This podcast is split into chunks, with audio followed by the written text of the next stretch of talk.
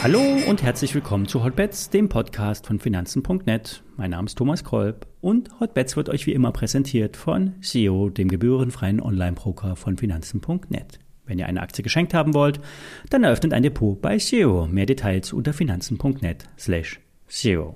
Alle nachfolgenden Informationen stellen keine Aufforderung zum Kauf oder Verkauf der betreffenden Werte dar.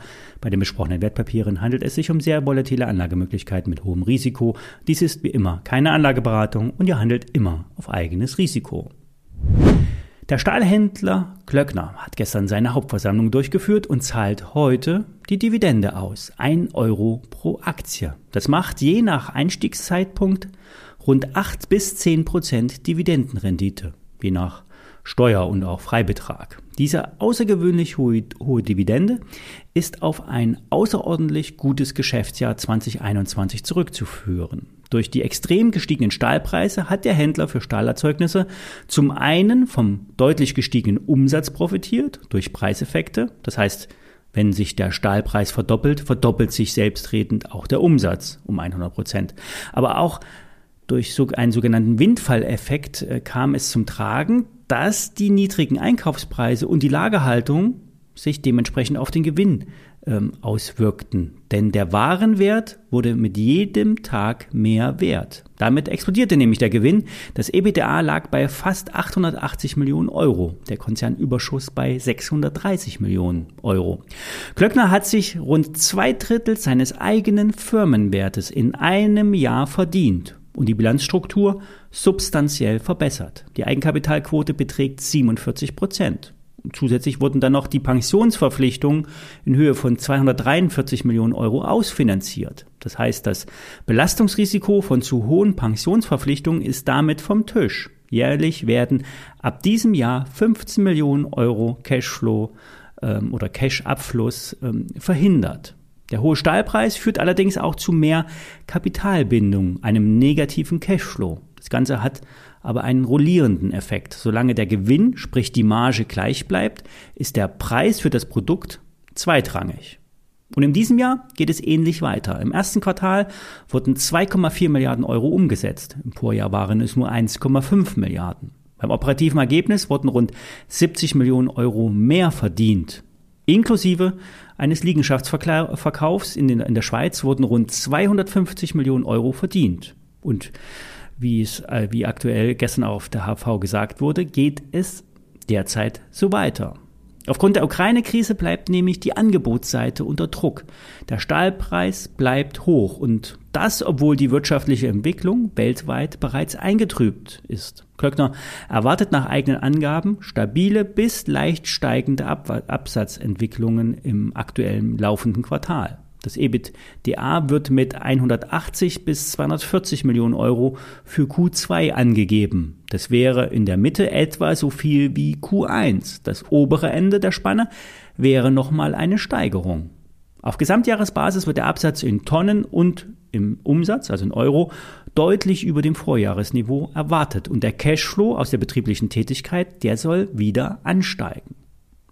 Bei einem Blick in die weitere Zukunft spielt die Digitalisierung der Geschäftsprozesse auch eine Rolle. Der Umsatzanteil, der durch die digitalen Prozesse zustande kommt, geht in Richtung 50 Prozent. Glöckner betreibt zudem einen IT-Hub in Berlin und bald auch in den USA, dem wichtigsten Einzelmarkt. Unter dem Dach der Klöckner I werden alle Digitalisierungs- und IT-Kompetenzen zusammengefasst. Also Klöckner versucht, den Spirit eines Startups in das Stahlgeschäft zu bringen mit steigendem Erfolg. Das, grüner, das Thema grüner Stahl ist zwar operativ noch nicht entscheidend, aber durch die Kennzeichnung vom Grünanteil beim Stahl kann der Kunde perspektivisch entscheiden, wie klimaschädlich der Stahl noch sein soll. Also wenn also mal ein Automobilhersteller sich entscheiden sollte, ein Auto nur noch aus klimaneutralem Stahl zu bauen, zum Beispiel der mit äh, grünem Strom oder grünem Wasserstoff produziert wurde, dann ist das perspektivisch möglich. Kommen wir zur Aktie. Ich habe die Klöckner selbst im Depot, daher der unüberhörbare Interessenskonflikt, auf den ich auch aufmerksam machen muss. Die Klöckner Aktie eröffnet heute im frühen Handel mit dem Dividendenabschlag von rund 9% im Minus. Dieser wird aber bereits wieder im laufenden Frühhandel abgebaut. Das heißt für die Aktionäre ist ja sowieso das Verrechnungskonto und der Depotanteil sowieso im Plus. Ich wurde auch gestern mal gefragt, wer denn eigentlich die Dividenden vom Kurs abzieht. Ob es da eine Abteilung bei der deutschen Börse gibt, die das vom Kurs runterrechnet. Die Antwort ist nein, es ist der Markt.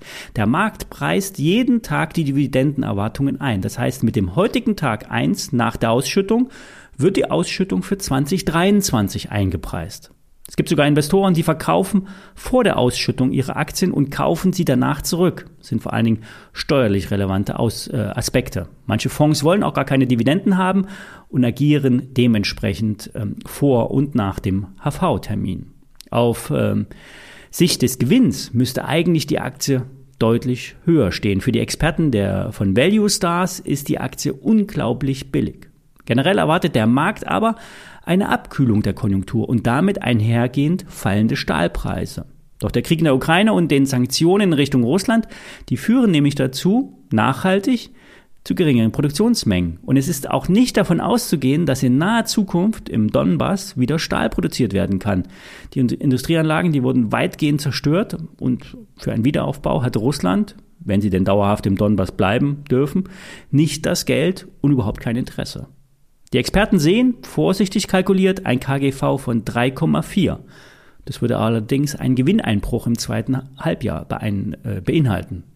Denn wir haben aber schon sechs Monate rum und im laufenden Jahr läuft es, wie gestern auf der HV gesagt, weiterhin außergewöhnlich gut. Das Analystenhaus Jeffries hat die Einstufung für Klöckner auf Buy mit einem Kursziel von 16 Euro belassen. Der Analyst sagt, wenn es eine Stahlkrise gäbe, wären die europäischen Stahlkonzerne deutlich besser aufgestellt, vor allen Dingen bilanziell. Von der Krise ist aber derzeit nichts zu sehen. Klöckner sollte bald wieder auf dem Kurs vor der Dividendenzahlung sich wiederfinden. Soweit für heute. Diesmal nur eine Aktie. Morgen gibt es wieder mehr zu hören. Bis dahin.